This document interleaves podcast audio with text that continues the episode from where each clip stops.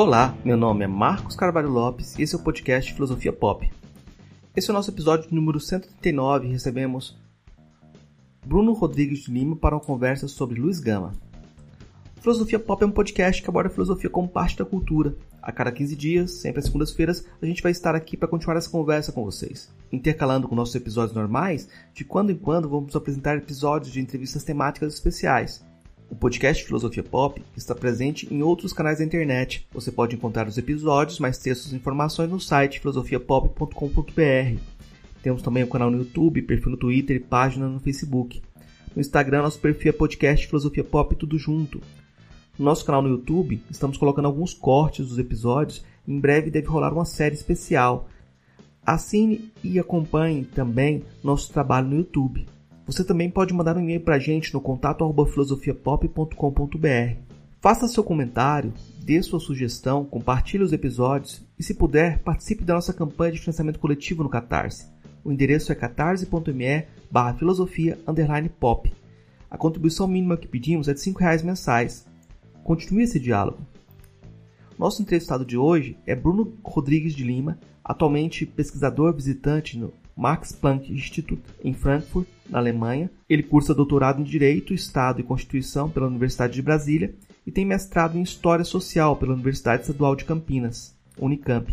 Bruno organizou os 11 volumes das obras completas de Luiz Gama que estão sendo lançados agora pela editora Edra. São cerca de 5 mil páginas e, dentre elas, muitos textos inéditos. Vamos então para a nossa conversa com Bruno Rodrigues de Lima sobre Luiz Gama.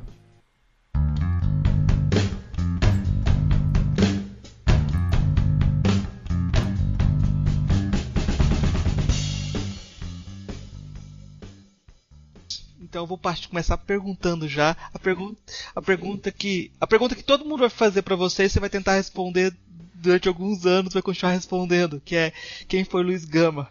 Rapaz, mas já começa assim, é?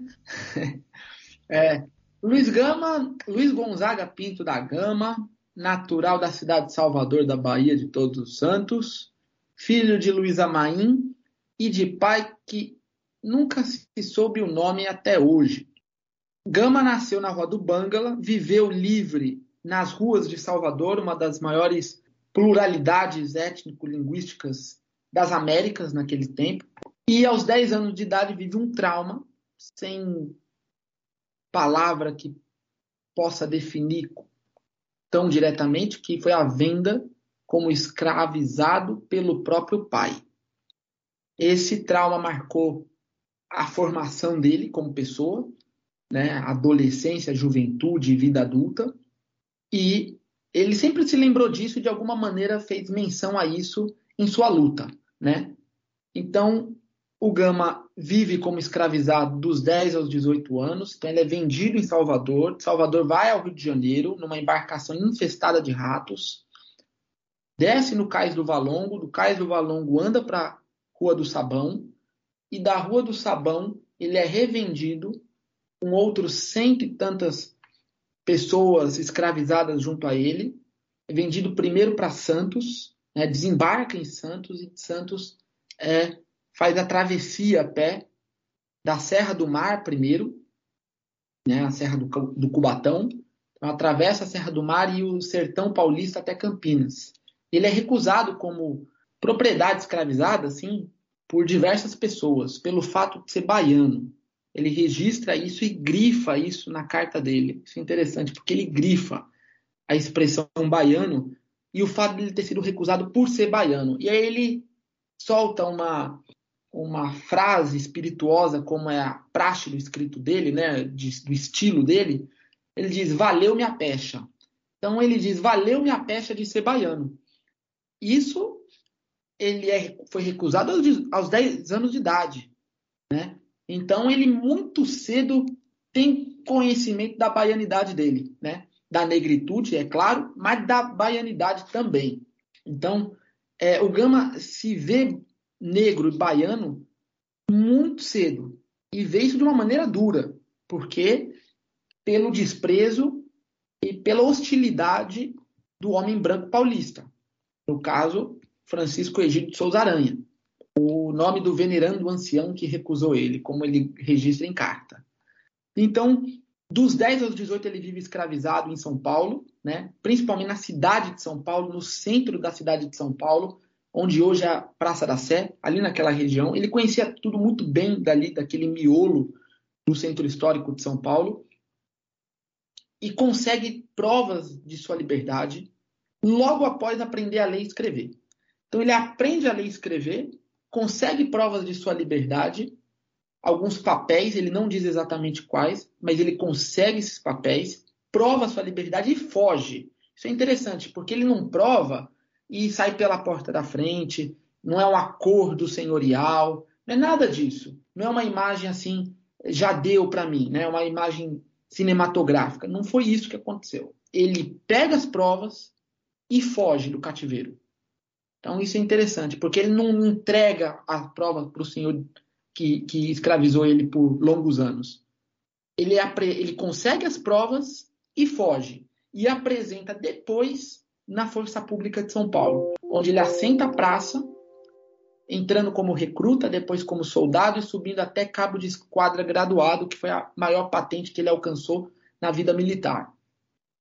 Então, é, o Gama serve por seis anos na Força Pública de São Paulo e é expulso dessa força pública, que é uma milícia é, que existia à época para segurança é, é, é, patrimonial, sobretudo, e ele é expulso da força pública no que ele chamou, qualificou de por atos de suposta insubordinação. Então, atos de suposta insubordinação é o termo que o Gama qualificou o episódio da demissão dele. É, acontece que ele sai da força pública e poucos meses depois ele é nomeado por ato oficial do secretário de polícia da capital. Ele é nomeado escrivão. Ou melhor, ele é nomeado escrevente. Depois ele passa a escrivão e depois ele passa a manuense, que tinha a responsabilidade de liderar é, e organizar o trabalho de outros escreventes e escrivães. Pois bem, então o Gama passa muitos anos na polícia, mais de 15 anos na polícia, porém em atividades em repartições policiais e administrativas. Então, o Gama já estava lidando com documentos em tempo integral durante 15 anos na polícia. Isso significa que ele tomou contato com o que eu chamo de multinormatividade administrativa, que é um mundo de leis, alvarás, decretos, portarias, é, e vários, vários títulos é, de, de, propriedade, de posse, de, de é, enfim, diversas formas jurídicas, administrativas, policiais, enfim. O Gama ele vive o mundo administrativo, policial e judiciário como poucos nesses 15 anos. Pois bem, à medida em que ele se dedicava a esses papéis, a esses documentos, ele foi vendo o limite daquela atividade que ele exercia. Ele foi vendo os limites institucionais, primeiro de um escrevente, depois de um escrivão, depois de um amanuense. E o Gama gostava de romper limites. Isso ele deixou claro em diversos momentos da sua carreira rompia convenções. Seja, fosse como poeta, fosse como funcionário público, ou mesmo como cidadão em suas opiniões políticas. O Gama via os limites, esgarçava esses limites, rompia esses limites e reinventava os possíveis. Então, esse Gama vê na advocacia um passo à frente da sua atividade no mundo administrativo policial. E ao ver a advocacia, começa a mirar nela a nova carreira. Só que isso não se daria de maneira fácil. Para se tornar advogado no segundo reinado, no Império do Brasil, você precisava do título de bacharel. Ou então de uma provisão de um tribunal. Ou seja, havia precedente normativo para advogar sem ter feito o curso de bacharel. O Gama sabia disso, só que não podia usar desse precedente de qualquer maneira e queimar o cartucho, queimar a chance de entrar na advocacia. Então o Gama estuda o melhor momento para peticionar e para conseguir a aprovação do seu pedido e, portanto, começar a carreira como advogado. Ele estuda isso e peticiona numa antevéspera de Natal para um juiz interino que aprova o seu pedido e ele se torna advogado. Bom, daí então ele leva 13 anos de vida até o final de sua vida, até a morte em 24 de agosto de 1882. Ele leva todos esses anos ininterruptamente advogando. Bom, acho que fiz uma síntese dessa caminhada, trajetória, saga de Luiz Gonzaga Pinto da Gama até se tornar um advogado, doutrinador do direito, reconhecido como símbolo da liberdade pela comunidade negra de São Paulo, sobretudo, que conheceu, testemunhou a luta dele em vida adulta e morreu como símbolo da liberdade num funeral apoteótico que mobilizou milhares de pessoas numa cidade provinciana de 30, 30 e tantos mil habitantes, mobilizou aí entre 3 e 4 mil pessoas, segundo fontes as mais diversas. Então, Gama foi uma pessoa pública em seu tempo, uma liderança política de importância incontornável no Império do Brasil, e seu legado diz respeito ao Brasil de hoje. Tem muita coisa para conversar sobre o Gama. Quando você falou de, de, desse universo multilinguístico, eu fiquei pensando, uma pergunta que eu acho interessante fazer é se o Gama conhecia alguma língua africana. Ele conhecia alguma língua africana? Bom, essa pergunta é muito boa. É porque a mãe dele é africana, nagô de nação. Ele escreve isso e sublinha isso em sua carta. No manuscrito ele sublinha isso. Nagô de nação da região da costa da Mina. Bom, se a mãe dele é africana de nação, ele é criado pela mãe, é claro que ele sabia palavras da língua materna. Né? Ele vive muito próximo da mãe durante anos. Então é natural que ele soubesse a língua da mãe. Palavras, expressões, né? construções rítmicas dessa língua. Então, ainda que aportuguesadas. Então, Gama conhecia. É claro conhecia a língua materna. Né? Aí podemos pensar que variante de Yorubá seja aquela língua materna, né? Mas essa formação de casa ele teve. Essas lições de Yorubá ele teve. Até a primeira infância dele. E isso vindo da mãe. Agora é evidente que ele transitava muito pela cidade. E se transitava pela cidade, morando na Rua do Bangala, descendo a ladeira da Palma, chegando na Praça dos Veteranos, Baixa do Sapateiro, subindo a ladeira da praça, ou seja, andando em toda Salvador, é claro que não era só uma língua de casa. Era uma língua que ele usava para transitar na cidade. Ele vai para o Rio de Janeiro, depois a São Paulo, e vive décadas em São Paulo, uma cidade que recebe levas e mais levas de gente da Bahia, né? historicamente, aí quanto século, século e meio, São Paulo vem recebendo direto e sistematicamente, para a sorte de São Paulo, levas e mais levas de, de imigrantes baianos e baianas. Então, esse contato com a Bahia e essa Bahia com essa África, o Gama manteve a, a vida toda, ainda que estivesse em São Paulo. Agora, o Gama ele deu mostras de que falava outras línguas de outros grupos é, linguísticos da África, ele deu mostras disso em, em muitos processos judiciais. E isso é um tema que eu acho que a historiografia ainda se debruçará por tempos, porque um registro que abre um capítulo de minha tese até é ele na Secretaria de Polícia da capital, com 20 anos de idade, servindo de intérprete a um africano Congo e outro africano Moçambique. Ou seja, ele servindo de intérprete. Ninguém serve de intérprete sem ter, sem ter conhecimento básico da língua do outro. Então, o Gama, com 20 anos de idade, servia de intérprete na Secretaria de Polícia, no caso desses dois africanos. E não são os únicos casos. É claro que ele tinha domínio, ainda que de um banto falado nas ruas de São Paulo, aportuguesado, apaulistado, algo assim, ou não, ou não, ou mesmo de, um, de uma língua de centro da África, mas falada inteiramente de acordo com o ritmo e o regramento dessa língua do centro da África. Então, o Gama tinha sim conhecimento de línguas africanas e preservou isso ao longo de toda a vida.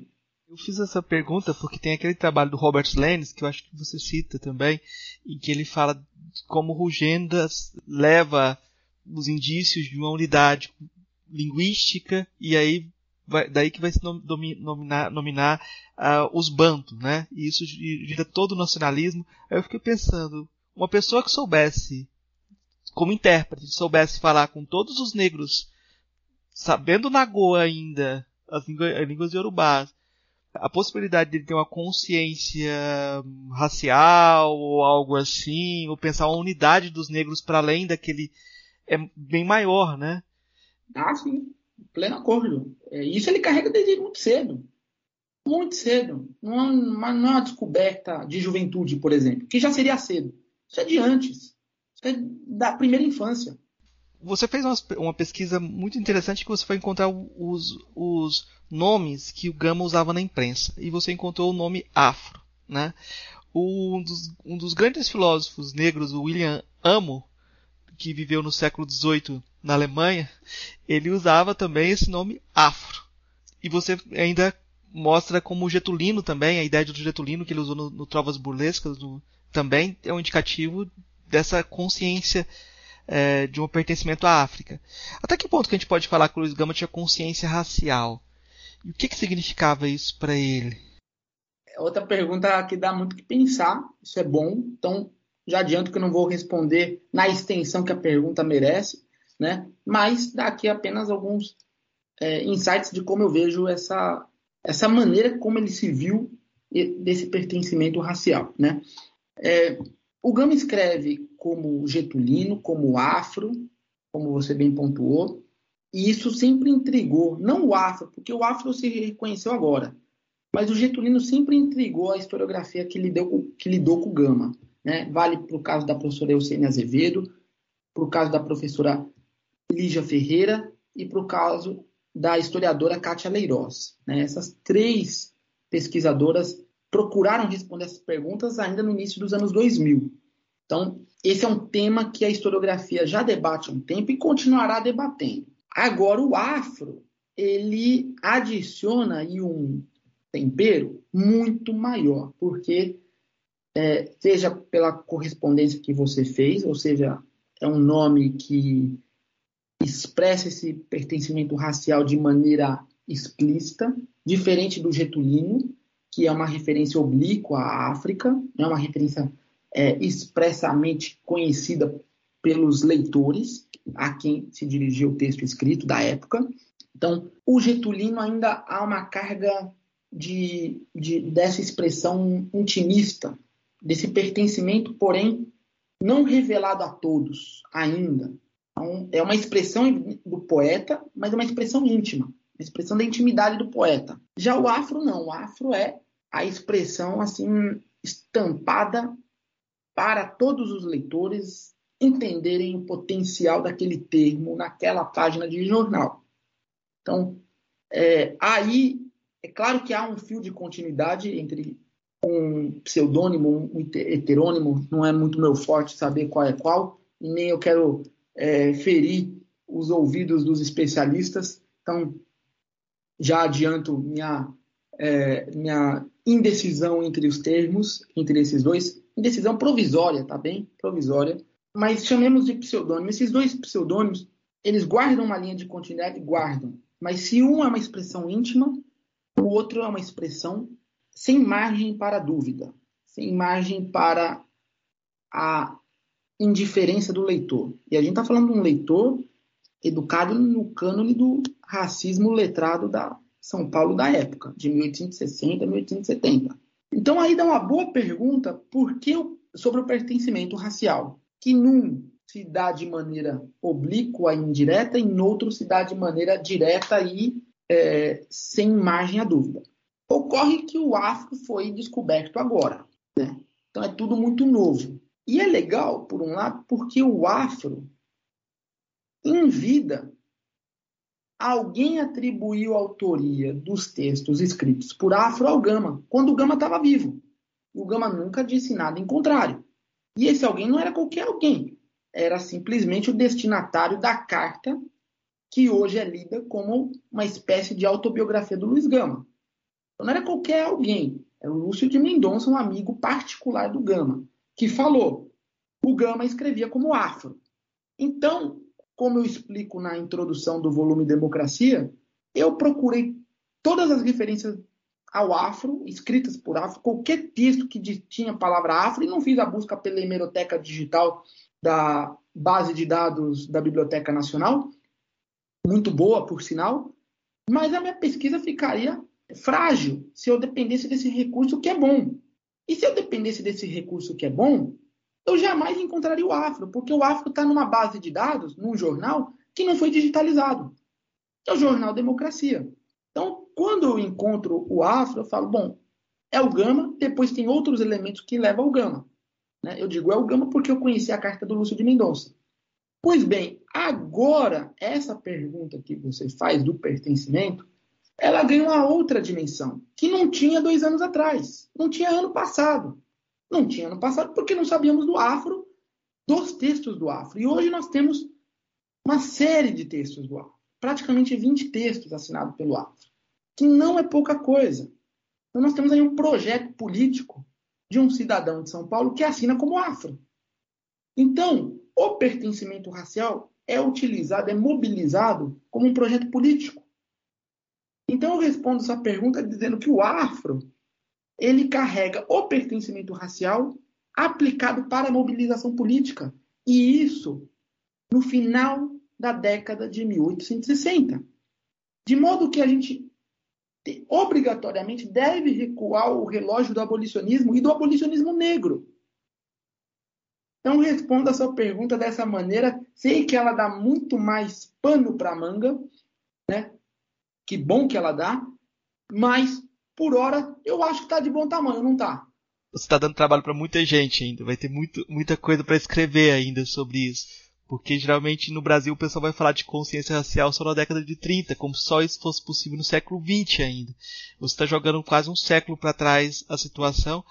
E não só jogando. E aí eu quero que você comente um, um pouco do que você já falou sobre o seu trabalho em torno do nome afro, mas você está dando é, a publicação da, da, obra completa do Luiz Gama que você organizou e vai ser publicado, está sendo publicado já dois, dois volumes, né? mas tem muito mais volumes para sair.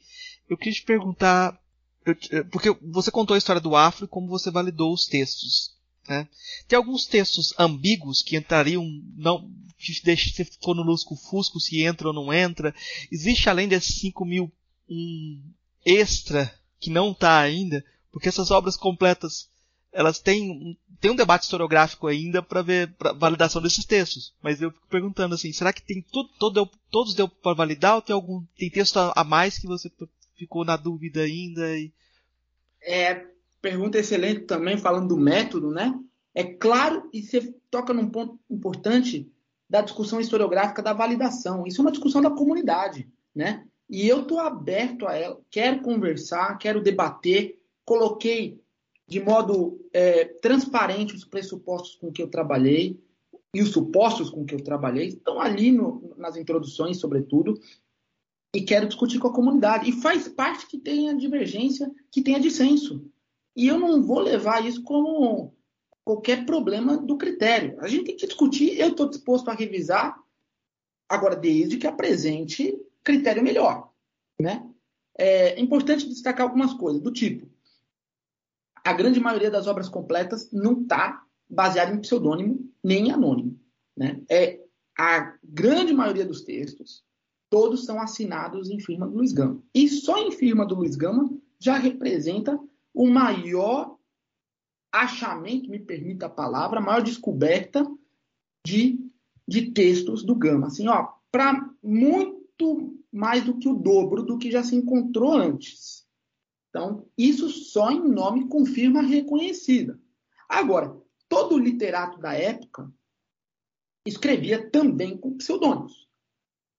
Pensemos no Machado de Assis, que escreveu como Platão, como Bons Dias, como Doutor Semana, entre outros pseudônimos, e foi validado pela comunidade.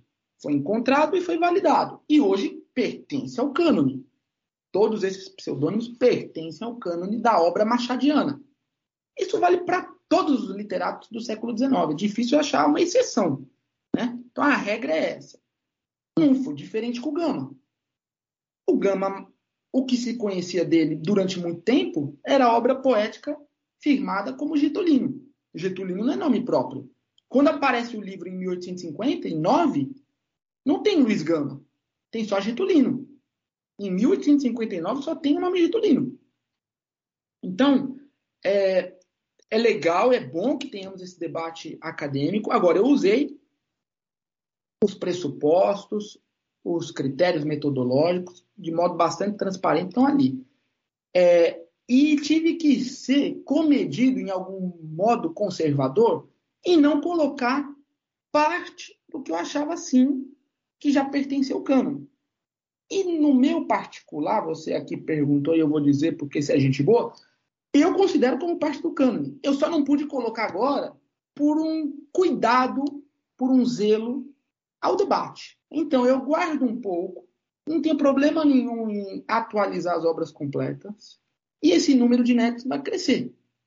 Vai crescer. E, ao mesmo tempo, eu sigo no estudo, eu sigo no apuro meticuloso de apuração da autoria. Quando se trata de texto firmado por pseudônimo ou anônimo.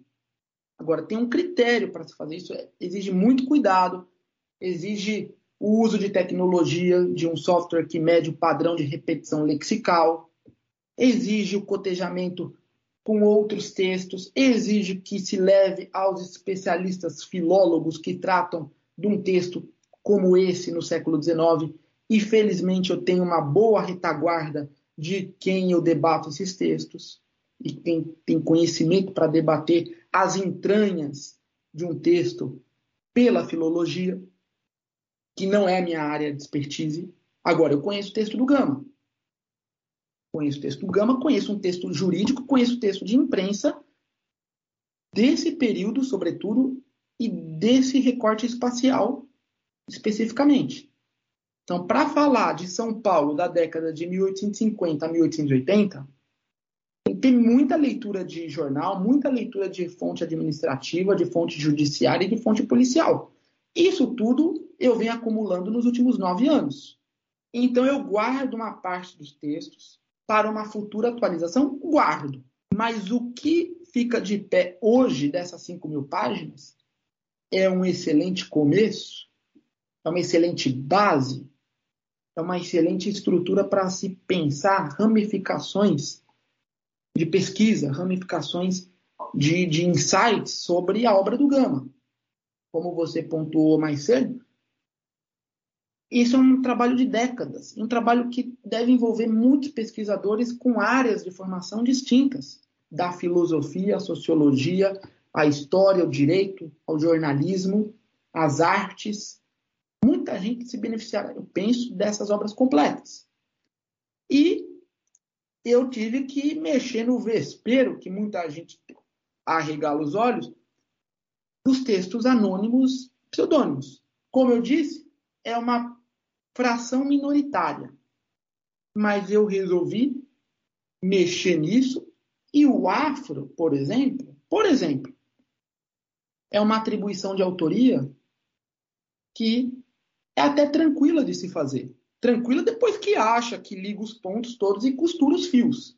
Mas o afro, por exemplo, se sustenta de modo bastante é, sólido. Então, e vale para outros pseudônimos, como Spartacus e John Brown, que está no volume Liberdade, você deve ter conhecimento desses, né? O argumento que sustenta essa ligação nominativa das autorias. E é isso. Então, mas é muito bem-vindo que tenha um, um, debate, seja entre os especialistas, seja entre o público em geral, das obras completas, como um todo. Seja também as entranhas do texto, seja as repercussões no debate contemporâneo. É isso aí, as obras completas é a palavra do Luiz Gama. Vem para ficar eu já fico pensando porque a dor de cabeça que esse, todos esses volumes trazem é de trazer uma imagem coerente de alguém que estava escrevendo sobre, sobre uh, as questões da escravidão e lutando contra, e você tem uma, um, uma grande imagem. E aí, sempre quando você tem essa grande imagem, vai surgir a curiosidade, para mim pelo menos, de com quem ele debatia, de quais as outras posições e quais eram convergentes, se haviam posições. E aí eu fico pensando assim, talvez tenha algumas coisas que estavam no lusco-fusco em relação às posições dele também. É, e eu espero que tenha mais publicações, não só do Gama, que a gente possa organizar melhor esses debates para que a gente possa ter mais amplamente isso. Como você disse, é um projeto literário e o Gama escreveu sua vida. Ele é um autor que escreveu sua vida. Ele deixou tudo escrito e agora a gente tem que ir atrás. Mas eu vou te fazer uma pergunta só provocativa porque eu já sei o caminho que você vai responder e é uma resposta importante.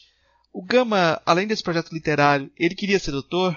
Olha, a gente tem que ler o projeto literário desde a formação, desde os anos de maturação, dos anos mais difíceis de maturação, dos anos mais hostis para pôr o projeto literário na rua.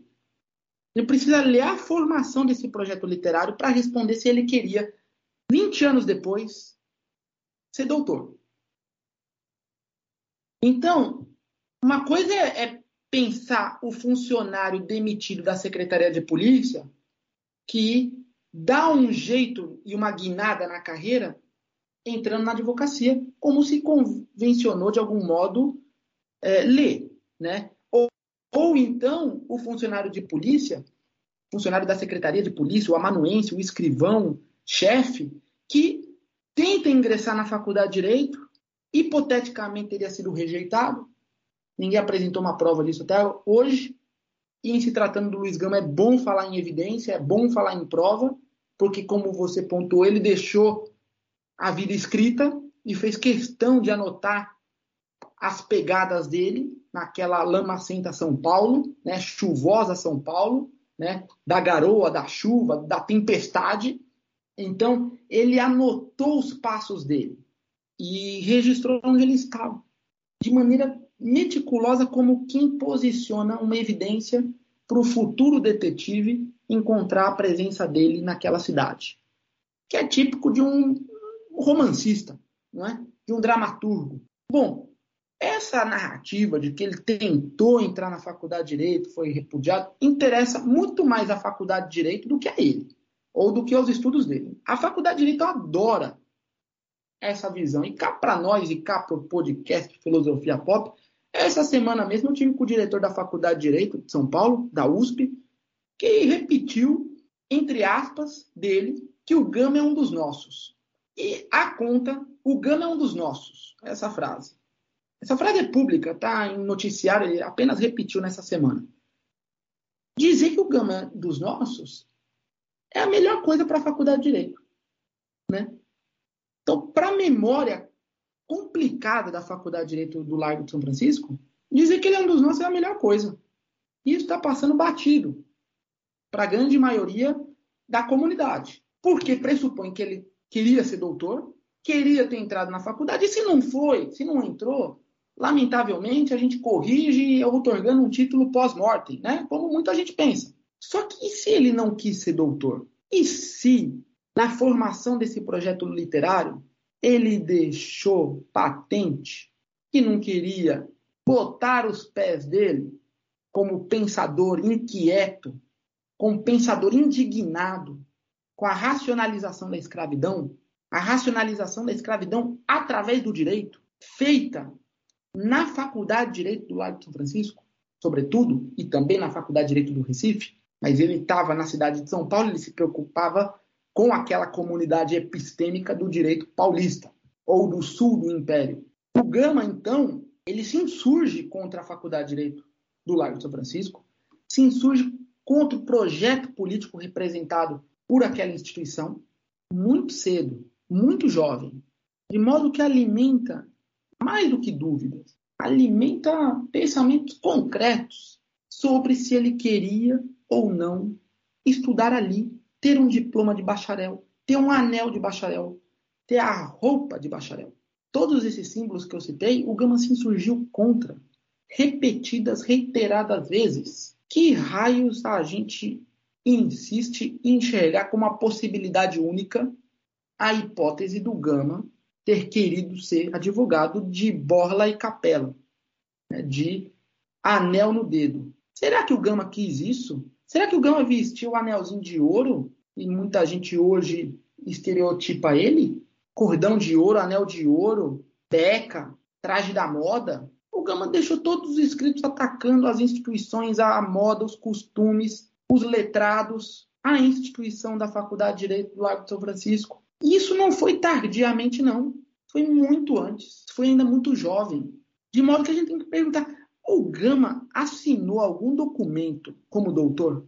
Algum papel? Algum papel? Ele assinou como doutor? Não. Eu desconheço. Se alguém conhecer, por favor, me mostre. Nunca vi o Gama assinando nada como doutor.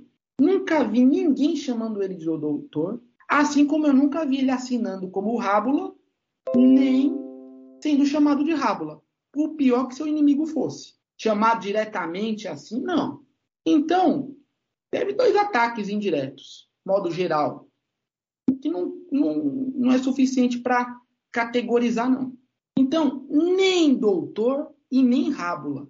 Gama procura um espaço na fissura da sociedade escravocrata para falar o que era o direito ele abre uma fissura, expande essa fissura, e esse lugar é o lugar do advogado. Não é o do doutor. Doutor está intelectualmente comprometido, aquele tempo, intelectualmente comprometido com o projeto. É essa uma possível leitura, tá? Eu não estou fechando a questão. Essa é uma possível leitura, porque ele nunca assinou como doutor, e ele passou a vida cuspindo nos doutores no termo doutor. Ele escreveu um verbete, isso vai aparecer no volume Sátira. Escreveu um verbete o que significava ser doutor, o que significava ser juiz, o que significava ser desembargador, o que significava ser ministro. Se a gente costura esses termos, e todos eles tinham por prerrogativa o fato de ser doutor, né, desembargador, ministro e tudo mais, o Gama costura esses, essas posições jurídicas como com uma colcha de um projeto de dominação que não era o dele e que ele nunca pretendeu ser incluído na comunidade dos doutores. Ao contrário, ele abre um espaço, inventa uma tribuna para dizer o direito, coisa que era possível dentro da tradição jurídica portuguesa. Ele sabia disso porque ele leu os melhores manuais da formação do direito, melhores manuais de cada disciplina, de Lisboa, Coimbra e Évora. Ele sabia que existia a possibilidade desse espaço dentro da tradição. Tá aí uma coisa, ele não propõe uma ruptura revolucionária no direito. Ele propõe sim uma ruptura naquele espaço-tempo, mas por dentro da tradição. O que faz dele é, é, é ainda mais é, instigante para qualquer leitor de hoje. Entende? No fundo, a gente está falando disso, a gente quer aprender aprender com quem sabe. No caso, o Gama sabe.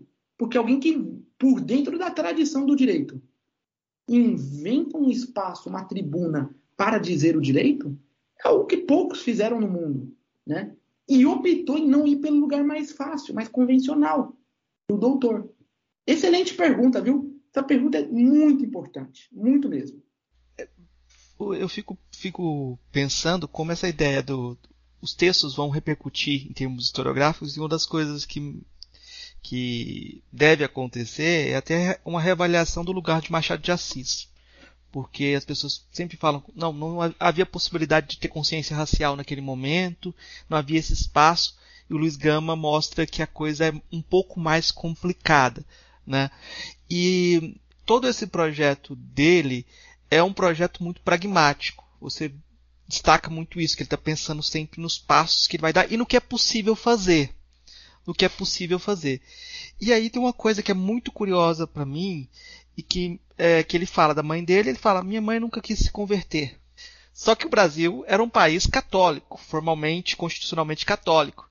E a forma como ele usa a religião cristã é algo muito peculiar, muito interessante nesse sentido até tem um parentesco, tipo, a gente pode pensar no Machado de Assis também como ele usava o cristianismo e tal.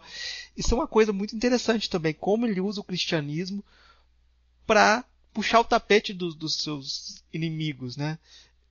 E, e aí eu até eu, queria perguntar até sobre a inclusão dele em algumas instituições. Qual a relação dele com a maçonaria? Porque eu não sei também. Eu queria perguntar sobre essa relação dele com igreja, com maçonaria. São muitas perguntas aí, deixa eu ir com calma.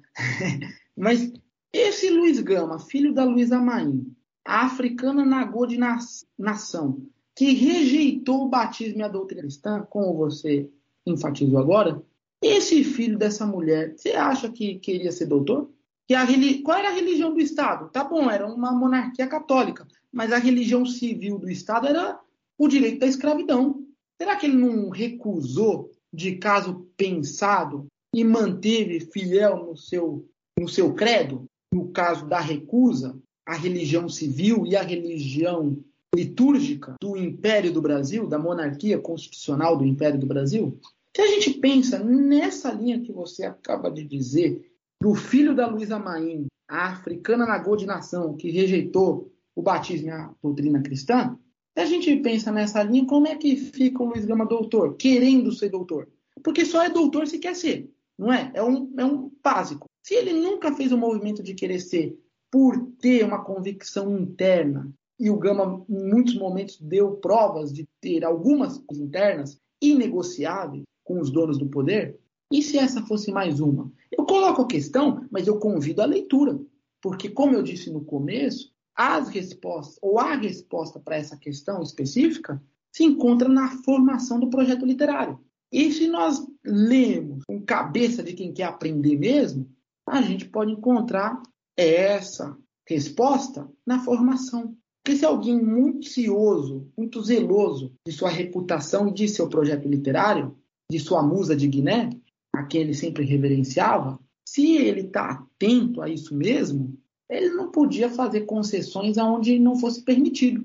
E se ele enxergava a faculdade do direito como o centro gravitacional do direito da escravidão, do poder da escravidão, no sul do Império do Brasil, junto com a corte, evidentemente, a gente pensa duas vezes se ele queria ser doutor, se ele fez algum movimento para querer ser doutor, e qual o lugar que ele encontrou naquela sociedade, seja fosse letrada, fosse política, qual o lugar que ele encontrou para exercer o poder de dizer o direito, que ele conquistou, manteve e aprofundou. E criou uma escola. Criou que, lamentavelmente, a historiografia imediatamente su sucessora dele, sucessora da geração dele, melhor dizendo, apagou, silenciou, soterrou, salgou a terra para que seus textos, os textos dessa escola, não fossem conhecidos pelas gerações seguintes. Daí que um Lima Barreto não pôde ler a prosa do Gama.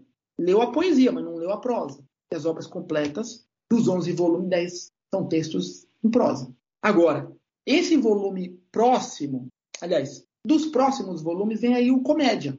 O Comédia é a visão dele do catolicismo, por exemplo. E não é à toa que escolhi o nome Comédia, para apresentar que a crítica dele era tão mordaz, era tão imparável de algum modo, que ele dirige ela para a comédia, para o riso, para procurar tirar os barões, as grandes figuras, os padres, os sacerdotes, tirarem ele do sério.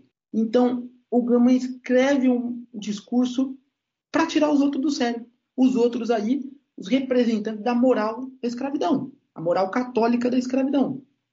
Então, a relação dele com a Igreja Católica, ela é a mesma praticamente em toda a obra. Ele não, não concede nada para a Igreja.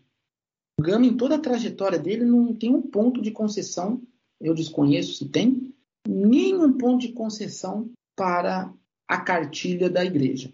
E isso, de algum modo, representou uma aproximação dele com os principais opositores da igreja do período, que foi a maçonaria.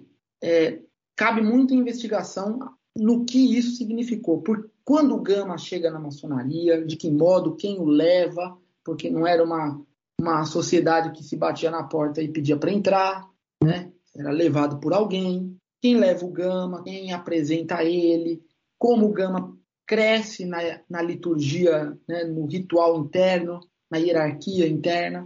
São questões ainda a se debater, muito seriamente. Mas o Gama encontra é, na maçonaria, em finais dos anos 1860, da década de 1860, ele encontra um grupo de confrades, vamos chamar assim. E próximo a ele escreve uma parte importante da sua obra política, que é a obra crítica de crítica à Igreja Católica. Então, esse Gama próximo do maçom é um próximo estrategicamente também para enunciar o discurso que ele queria. Discurso de combate a um, a um inimigo que sustentava, era um dos principais pilares da escravidão no Brasil. Então o Gama se alia de algum modo estratégica e taticamente com os maçons paulistanos e é reconhecido por boa parte deles, né? Uma minoria, é verdade. É uma boa parte, mas é uma minoria.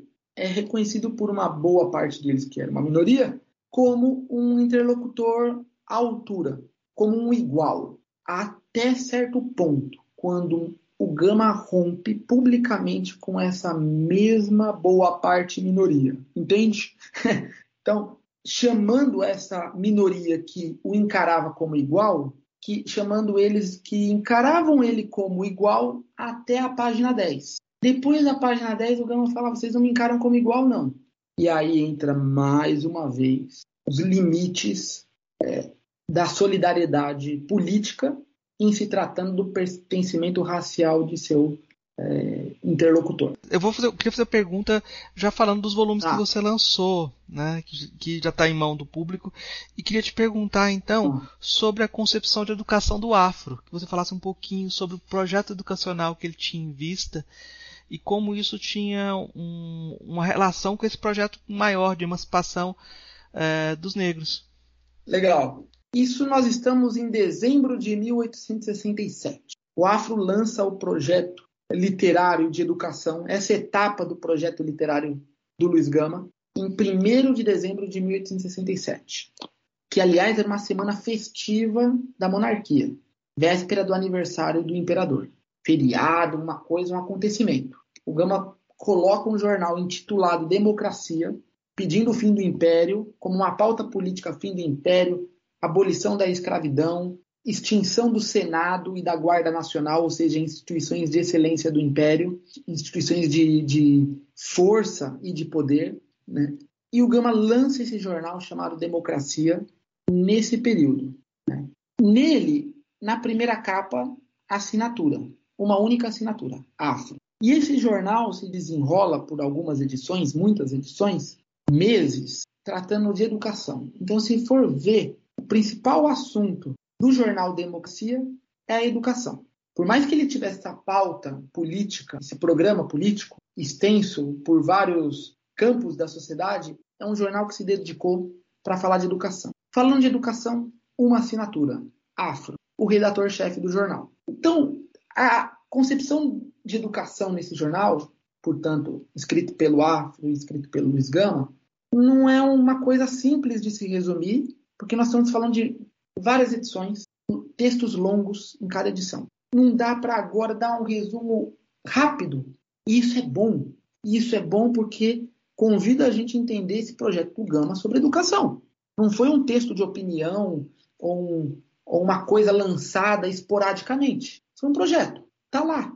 Ele aproveitou que se discutiria na Assembleia Provincial, né, o equivalente hoje, guardadas as proporções à Assembleia Legislativa de um Estado.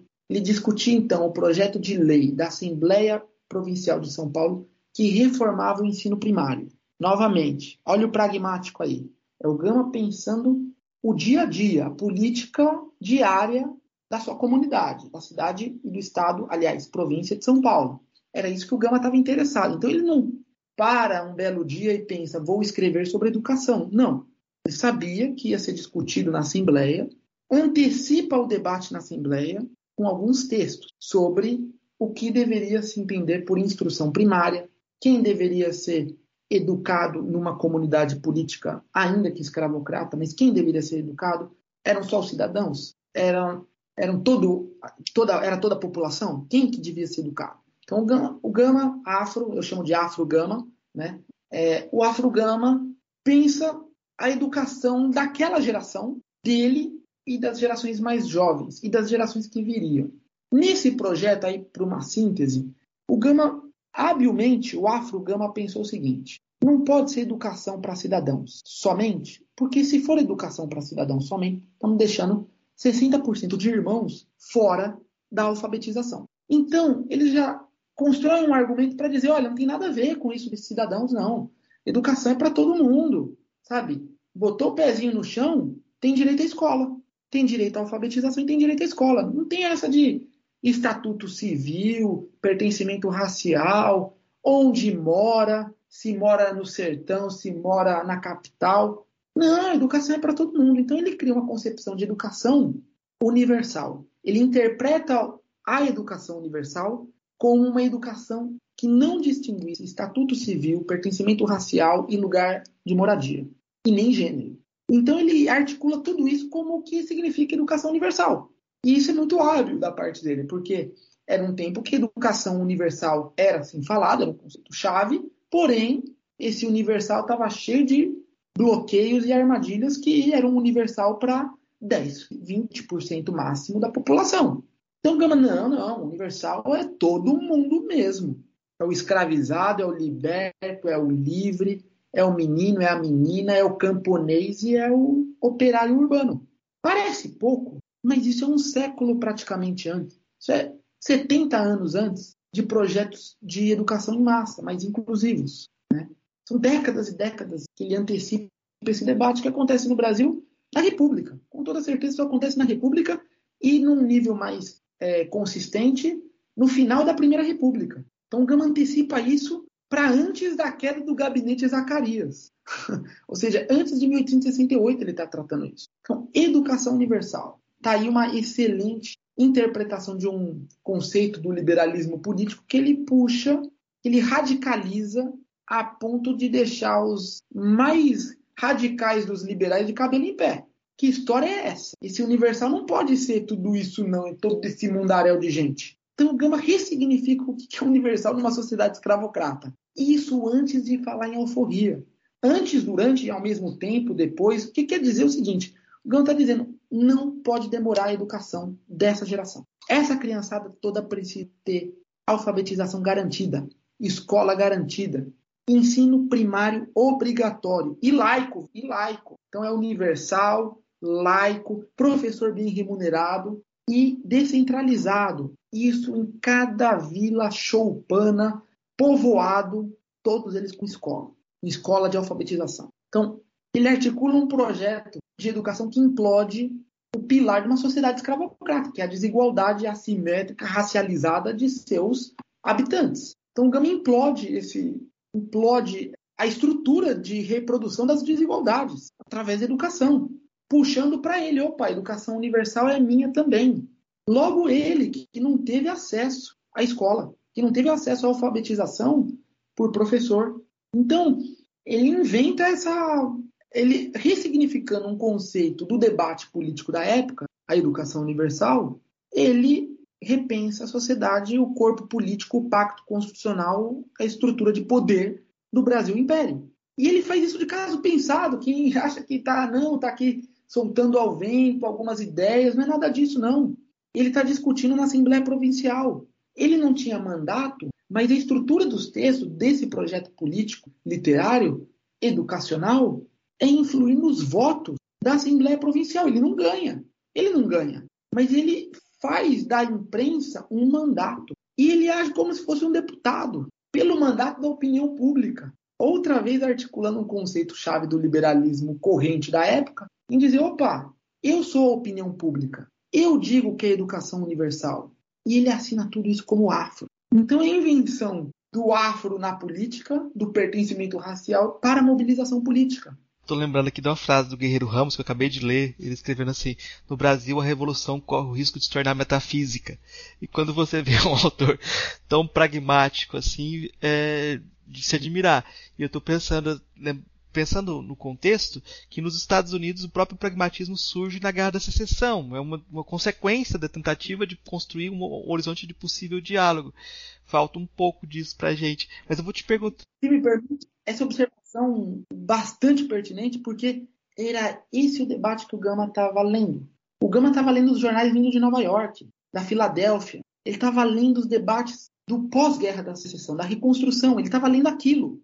Esse pragmatismo é do Gama lendo esse debate de uma sociedade que passou por uma guerra de 100 mil mortos e que tinha que repensar o pacto político. Então ele falou: olha, se a gente não pensa o pacto político antes, isso aqui dará em guerra. Não deu a guerra, mas que teve o medo da guerra, teve. Então o Gama ele lia esse debate, e é excelente essa sua observação, porque era lá o lugar que ele estava. Ele estava lendo dois debates, França e Estados Unidos. O Gama não era um leitor de província. Gama estava lendo os jornais da corte, estava lendo os jornais de Paris, de Lisboa e da Filadélfia. O fato dele ler inglês já desloca ele na situação, porque ainda hoje, pelo menos na filosofia, eu falo assim, é a filosofia norte-americana. O pessoal não leva a sério ainda, a gente é muito afrancesado em termos de formação. Essa informação que você me traz me leva a pensar também as consequências e a necessidade de enterrar a posição dele. Porque é, nos Estados Unidos houve todo um debate sobre qual caminho seguir depois da guerra. E no Brasil a posição do Euclides da Cunha veio muito a calhar, depois o Gilberto Freire, como se não houvesse opções outras. Como se não houvesse opções outras em jogo. E havia, né? E havia essa opção foi soterrada. Soterrado, eu acho que é o termo. É, é, pior do que apagado, do que aniquilado. Uhum. Aniquilado não. Pior do que apagado, do que silenciado. É soterrado. É, o, os textos do Gama foram soterrados. Isso é um escândalo para o Brasil de hoje, é um escândalo público que a gente precisa refletir, até no Pacto Constitucional de 1988, porque esse projeto do Gama era para ter vindo à tona há muito tempo é, e, e, refletir a posição da universidade, dos pesquisadores, dos tribunais, porque é estrutural não, e não deveria ser, não é, não é, em, é, é atribuir a um, dois, três ou quatro pesquisadores individualmente, não é isso. Mas cadê a Universidade Brasileira e os grupos de pesquisa e tal, que não foram nos arquivos resgatar isso, porque estava fácil de achar. Eu digo fácil, é claro que eu sei que me custou um trabalho e tanto, mas isso tinha que estar na ordem do dia. Assim como nas faculdades de direito tinha que estar na ordem do dia. Debater a doutrina de liberdade, de alforria, de manumissão do Luiz Gama. Como ele construía uma, um argumento, quais evidências, quais provas que ele trazia à baila numa audiência, numa sustentação oral, num processo civil. A gente precisa ter estudado isso fazia tempo. Mas agora eu acho que é hora, viu? Quero acreditar que a gente tem jeito ainda na faculdade de Direito de estudar o Gama seriamente. Vou te perguntar também sobre o que era para ele democracia. Estou seguindo aqui os volumes e acho que essas perguntas são importantes, porque democracia é um termo polissêmico e às vezes nem é tão muito elogiado, né? nem todo republicano é democrata. Né? E o que que Gama, o que, que era democracia para ele? Também eu sei que você não vai responder, mas faça o seu melhor. É um termo polissêmico numa conjuntura turbulenta. Então significa tudo e não significa nada. Aqui respondendo, lembrando Tim Maia. Mas o que eu quero dizer é que o Gama sabia que era um termo polissêmico, mas que falar democracia inscrevia ele numa fração dos letrados da época, dos políticos da época, uma fração minoritária e, e, e radical, né? É, então, falar em democracia não é fácil. Falar em democracia já situava em que lugar da arena ele estava, por mais que fosse polissêmico e aberto. Agora, ele vai definir democracia de jeitos diferentes, como era próprio do período e próprio da abertura do termo, como você sinalizou bem. Ele vai definir como cristã e como socialista, por exemplo. Então, ele você tem leitores diferentes aí que, opa, agora, falar em socialismo nessa época, o que, que é? O que significa? Ele fala democracia socialista, mas também fala democracia cristã. Então ele está jogando com os ouvintes dele, porque o jornal era lido em praça pública, então tinha muitos ouvintes, né? E dialogando com os leitores, ou seja, leitores e ouvintes, as duas dimensões de, de aprendizado da, de debate da arena, na arena pública. Porque você traz dois gamas agora afastados por um, um bom período, né? É, o volume Liberdade já traz do ano de 1880 até 1882 e de um momento que você fala de uma encruzilhada. E eu acho que talvez se a gente falou de consciência racial, aí você tem um, uma consciência racial exacerbada, inclusive, né? é, quando a gente estuda lá o Platão, a gente ouve falar da característica dos guerreiros, que era a ira, né? Os guerreiros têm que ser irados.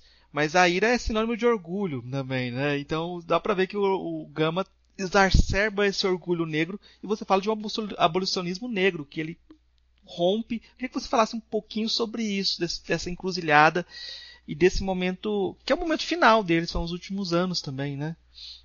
Não é à toa ter sido posicionado esses dois volumes agora para lançar, até para gerar uma inquietude de entendermos fases distintas, porque se fosse sequencial, poderíamos ter uma ideia daquele momento como um todo. Então, são dois momentos, décadas diferentes. Para o leitor que pegar os dois primeiros, no caso, ele ou ela pensar essas fases distintas. O Gama tinha um domínio cênico, e isso um volume anterior ao Democracia vai mostrar, que é o volume comédia, um volume do dramaturgo, um volume, um volume, desculpe, um, um, uma leitura cênica e uma leitura própria de um dramaturgo, isso que eu quero dizer. É, no volume Liberdade, ele entende que o cenário constitucional, porque ele não está perdendo de vista o que interessa, que é a transformação social, a, a política do presente e o uso do direito para a defesa da liberdade. Então ele tem essa chave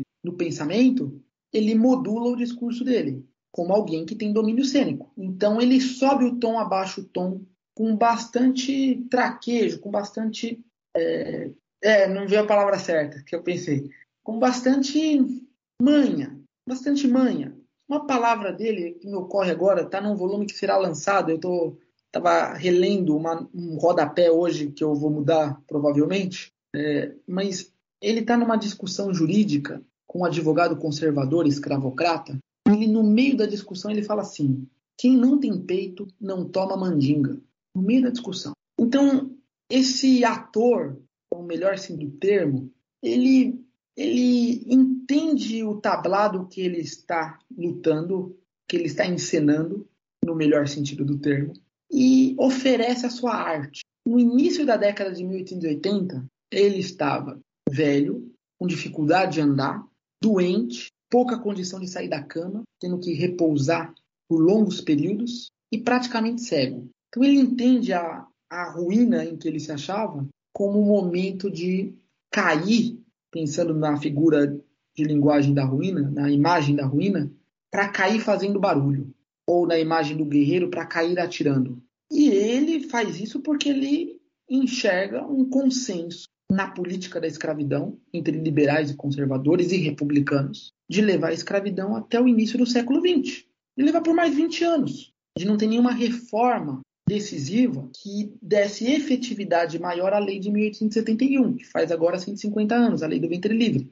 Então ele via se desenhando um consenso entre as forças políticas de todos os espectros políticos, né, liberalismo, conservadorismo e republicanismo, chamando assim. Ele se vê desenhando um consenso para prolongar o cativeiro. Por isso que o discurso que abre a carta Ferreira de Menezes, em 11 longos trechos, o que abre é um discurso no parlamento de um deputado liberal chamado Moreira de Barros, que dava sinais desse consenso da política da escravidão pelo prolongamento do cativeiro.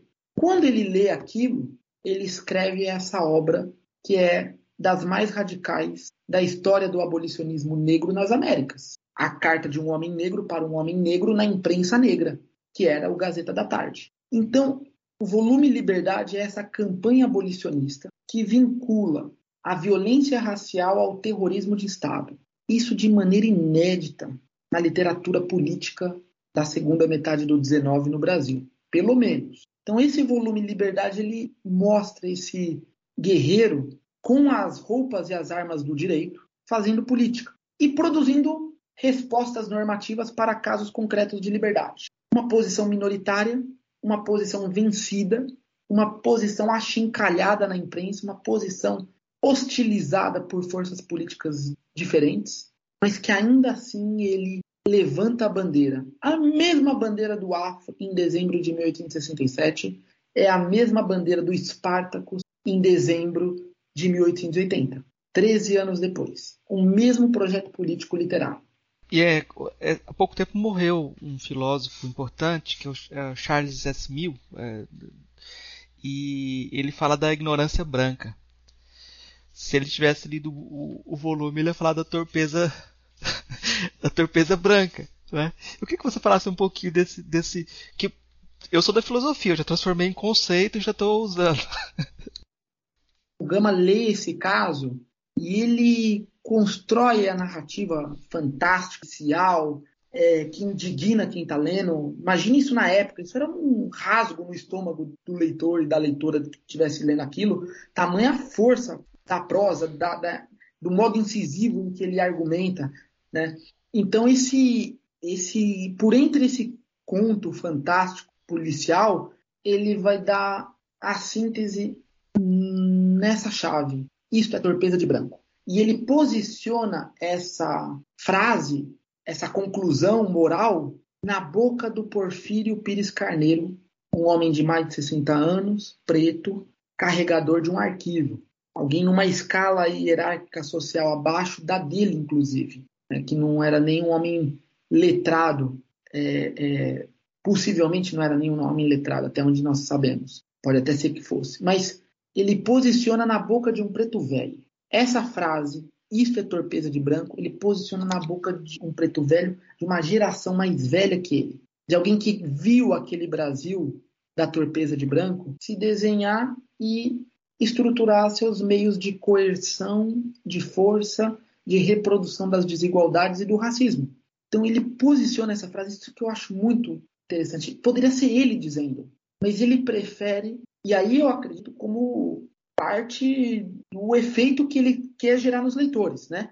Pode de fato ter ocorrido esse diálogo mesmo entre eles, pode ter sido exatamente isso, mas colocar como dito pelo Porfírio, pelo velho PP Carneiro, é de um, uma habilidade literária tremenda, porque é, quem não estava convencido no, com o Gama, com o argumento do Gama, ficará pelo preto velho Porfírio, que viu muita coisa e que se via desenhar mais um crime produto da torpeza de branco. Era mais um crime da torpeza de branco, de alguém que já tinha visto muitos crimes da torpeza de branco. Então era a voz da experiência concluindo o que tinha ocorrido, desvendando um crime, tinha mais força probatória a voz do preto velho Porfírio Pires Carneiro para o Gama do que uma eventual perícia policial. Pela maneira como ele escreve o texto e mostra que o preto velho Porfírio auscultou as quitandas, varejou as feiras, é, perseguiu as evidências, e quando ele consegue os indícios necessários, ele conclui: torpeza de branco. Ou seja, eureka, faz sentido, a conta fechou. E o que a conta fechou para o crime da escravidão, para o crime do racismo, é a torpeza de branco. Como é que o, como é que o Gama, eu não sei que parte do, do, do do arcabouço das argumentações jurídicas você recorta que você está utilizando para mostrar as inovações do Gama. Mas eu acho que é muito interessante perguntar como é que o Gama usa o direito natural para combater a escravidão. E se isso tem uma dimensão inovadora, como é que você avalia isso? Certo. É, o Gama ele entende muito cedo que ele tem que dominar diversas disciplinas do direito, né? Ele não poderia se especializar, não poderia se dar o luxo de se especializar em um campo e trabalhar nele a vida toda, dali viria seu ganha-pão. Né? O Gama tinha que entender a obra da escravidão, a obra da política da escravidão no Império do Brasil, tinha que entender as engrenagens administrativas e policiais e judiciárias dessa escravidão, e para isso ele tinha que entender todos os ramos do direito disponíveis na literatura.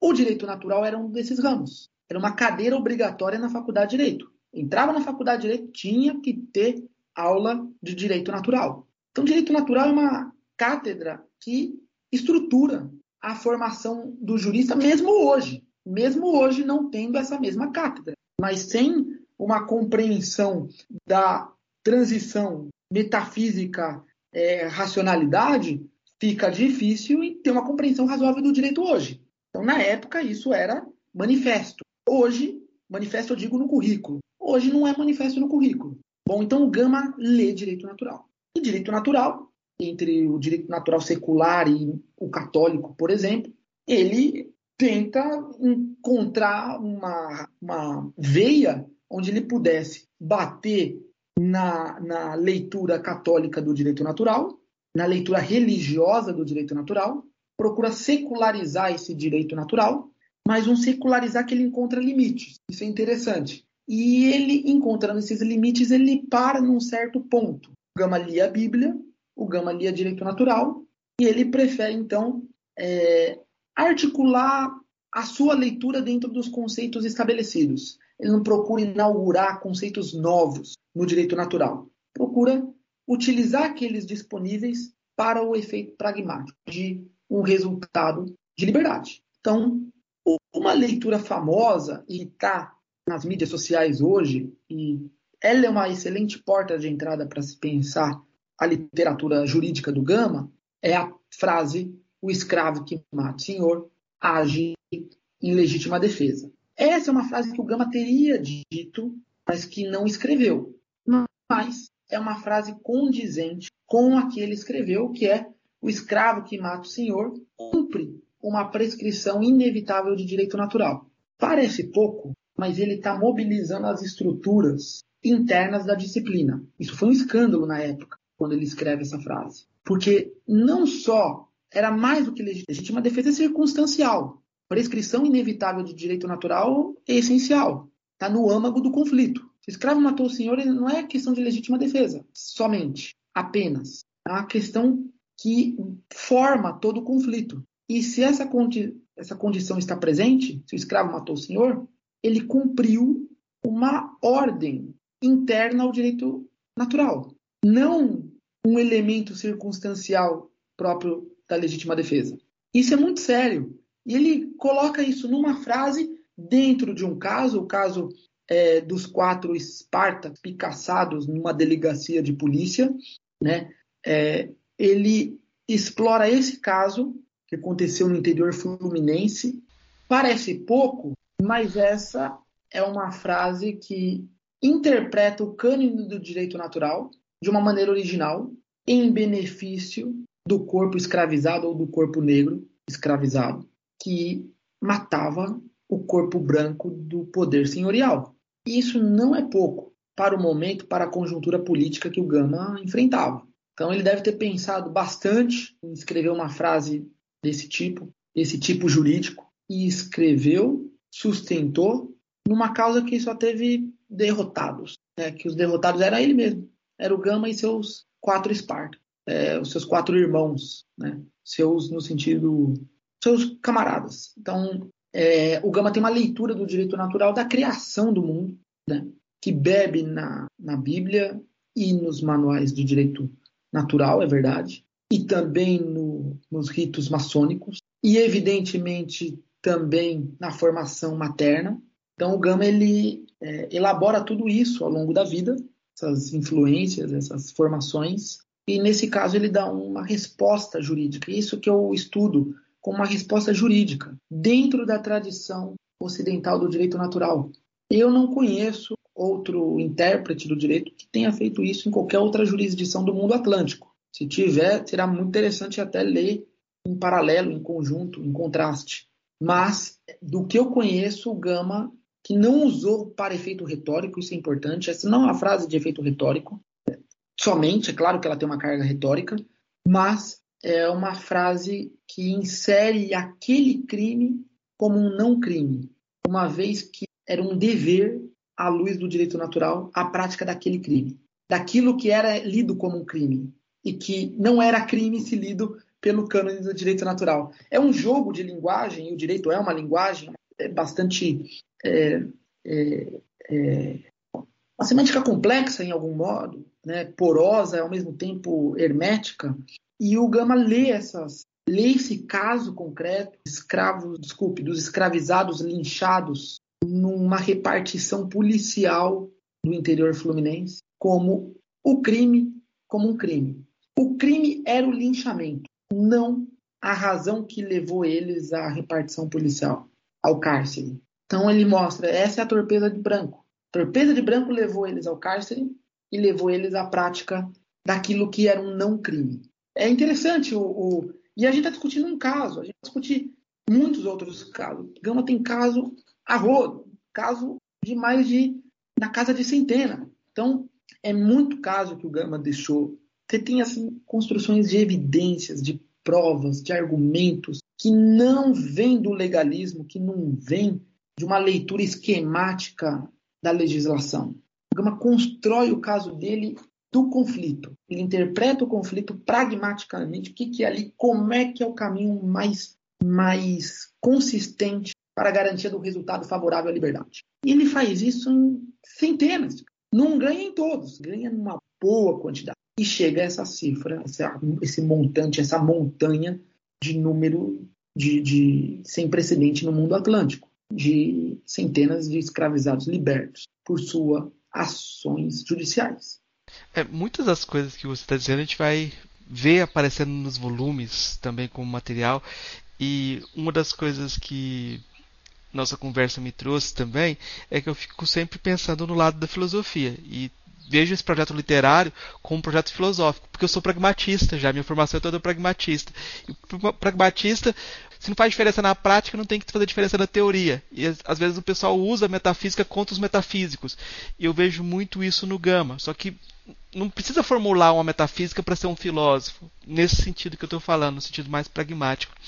Mas é, eu vou, tenho que fazer uma pergunta porque eu acho que essa é uma curiosidade também. Vai ser um volume sobre a África e o Brasil, né?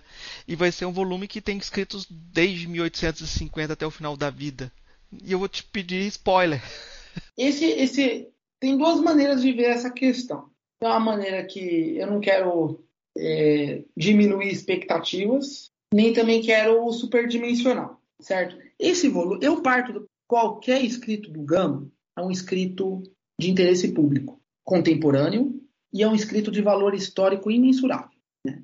O volume África-Brasil, ele é o volume que fecha as obras completas, né?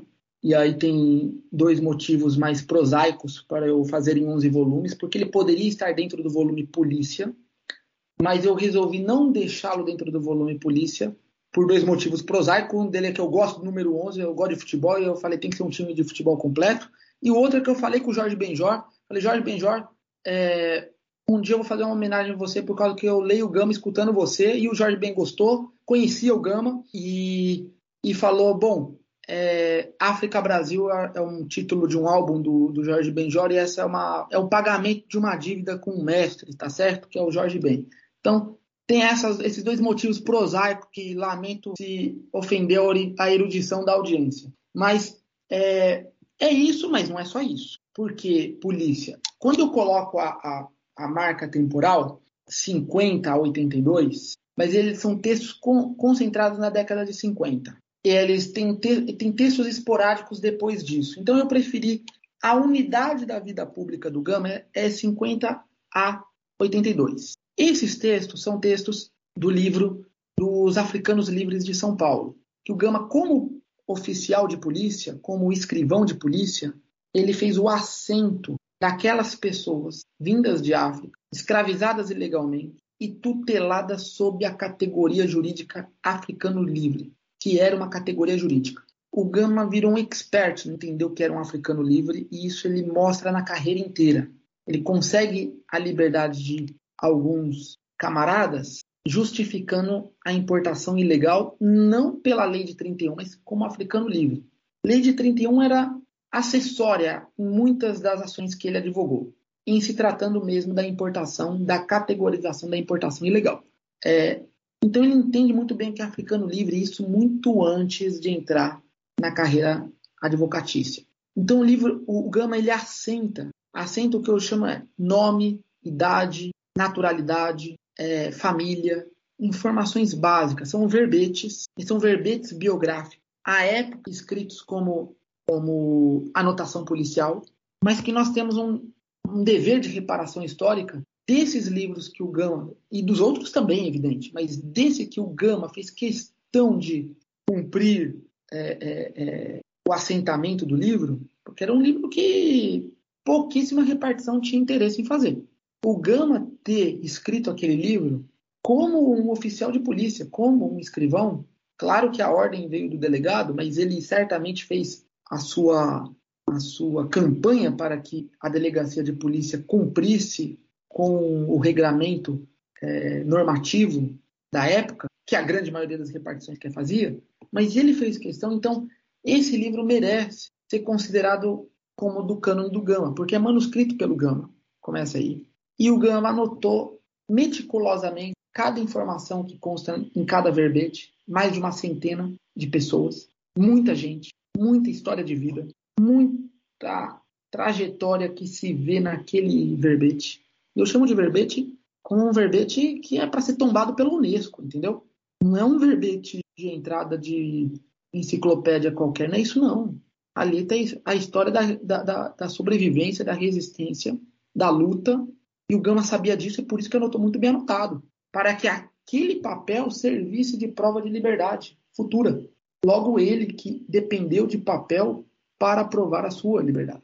Então é o Gama novamente pragmático, no âmbito da polícia, anotando a categoria jurídica africano livre, para depois dar sentido a esse aprendizado para outras causas, ao mesmo tempo em que aquele livro serviria de prova como serviu para muita gente. Então, é, é, é, essa é a, a, não tem não é só spoiler não aqui tem a descrição do livro é, isso permitirá que a gente estude o pertencimento de cada um dos africanos livres que entraram em São Paulo.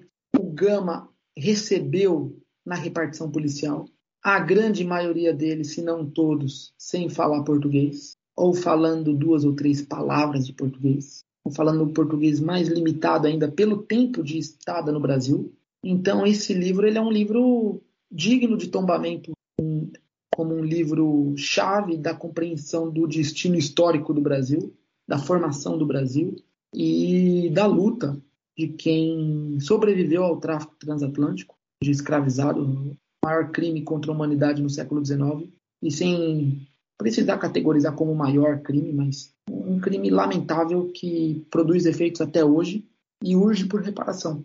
Urge por reparação, urge por debate de reparação e concretamente por reparação aos seus descendentes.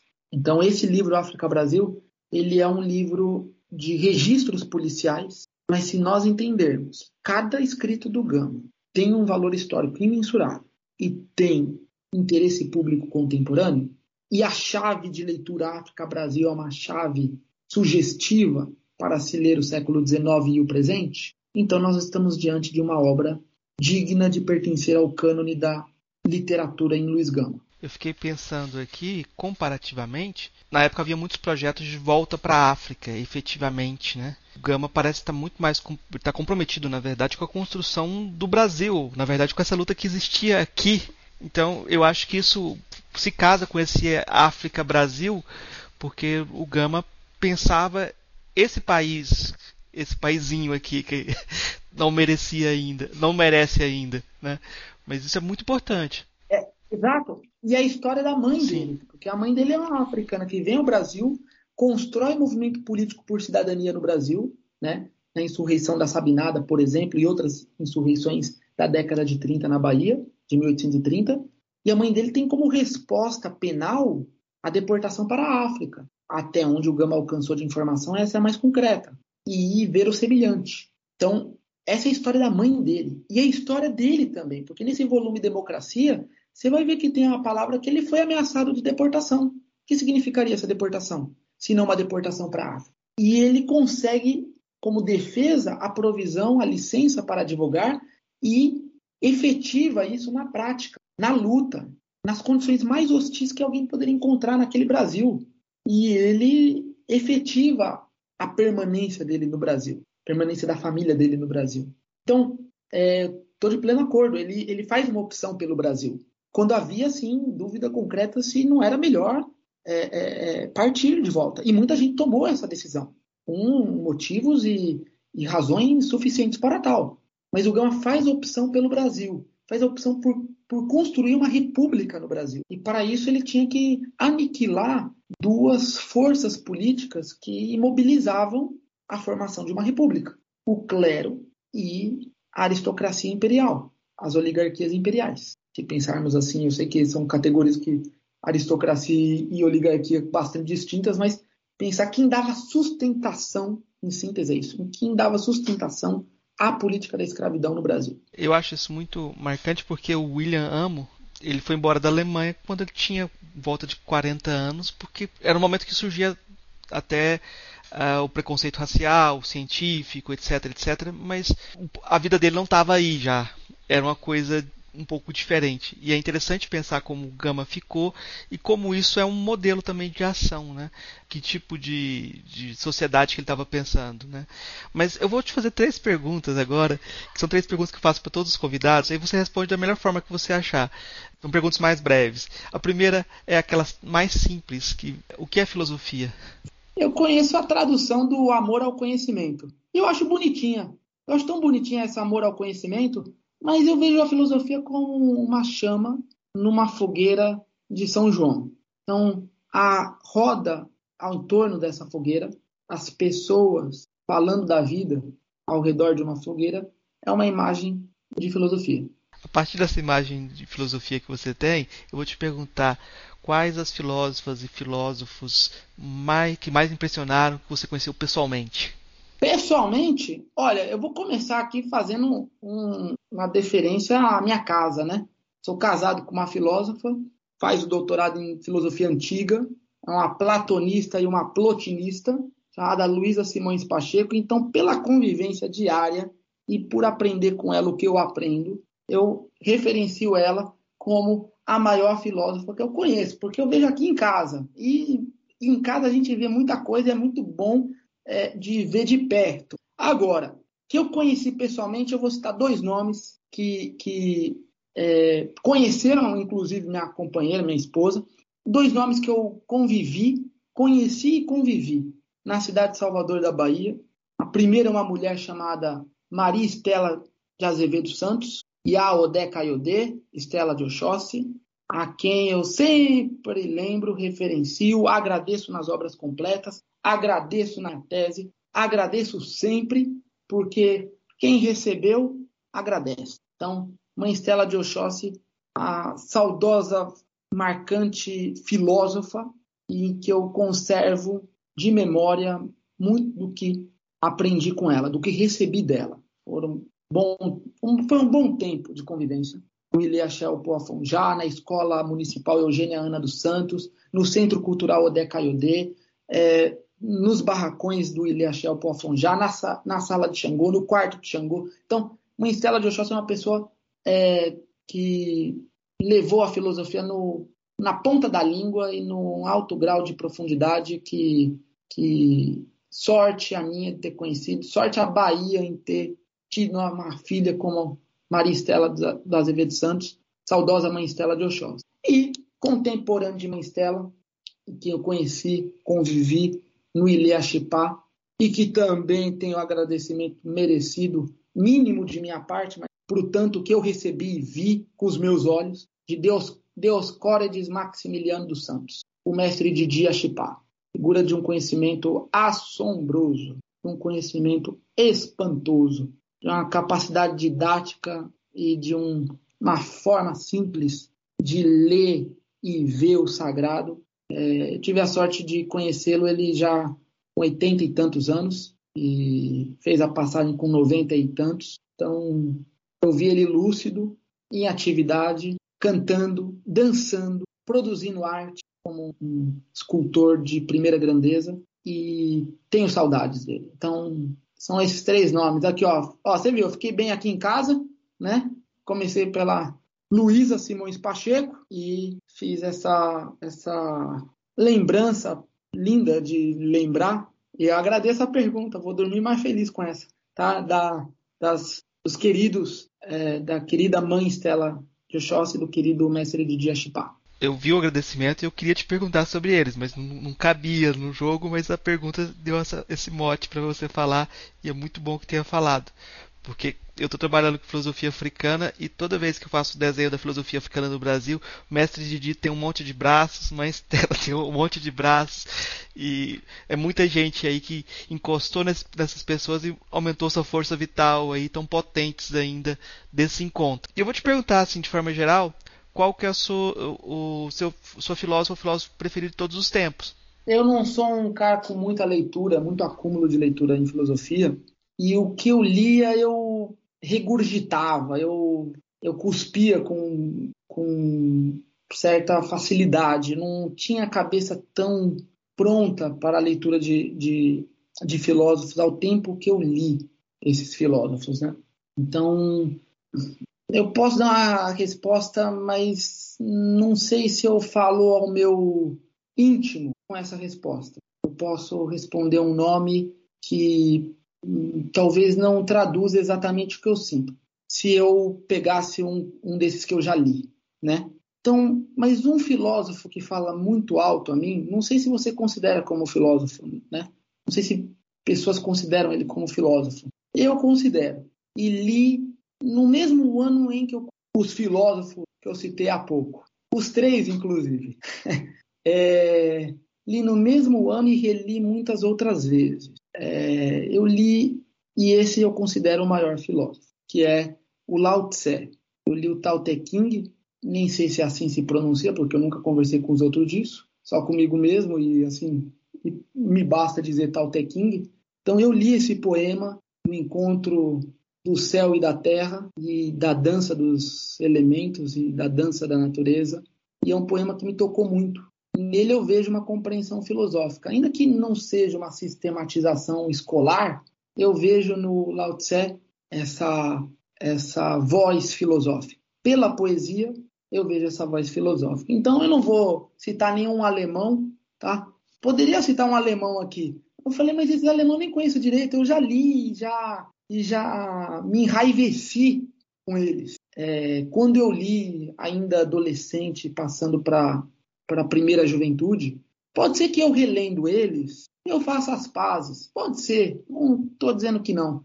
Mas um que eu li e falou caro ao meu peito, esse peito aqui magrelo, foi o nome desse chinês simpático Lao Tse. Eu queria só, para a gente fechar, pedir indicações que você indica para os nossos ouvintes de música, filme, livro, o que você quiser indicar. Eu vou fazer uma indicação aqui, que é uma coisa que eu não aprendi na escola, assim, não.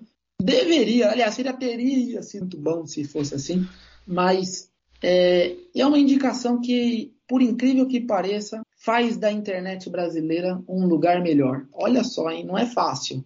Que é o xadrez brasileiro. Há uma cena cultural no YouTube e em outros outras plataformas do xadrez, é, gente jogando xadrez, amadores e profissionais brasileiros jogando xadrez. E o xadrez tem uma coisa interessante. Então, nessa reta final de tese, em que eu não tenho feito muito esporte, a não ser assistir o Esporte Clube Corinthians Paulista nas madrugadas de Frankfurt, mas o jogar o meu xadrez, é, eu tenho feito e tenho lido os jogos, de, lido que eu digo assistido, os jogos de xadrez de, de assim artistas de primeiro nível, assim, que é uma coisa muito bonita de ver esses jogos, é, esses jogos é, é, antigos. Então, a minha dica, não sei se vocês gostam desse joguinho aí do quadriculado, do tabuleiro quadriculado, mas eu que não gostava, comecei a gostar.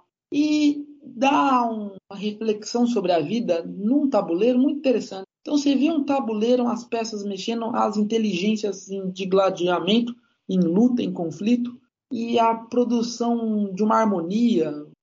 Tem, um, tem uma mandinga no jogo de xadrez. Então eu recomendo os canais do Rafael Chess, do Rafael Leitão e do Rafael Leite, apenas para falar em três Rafaéis, tá bom?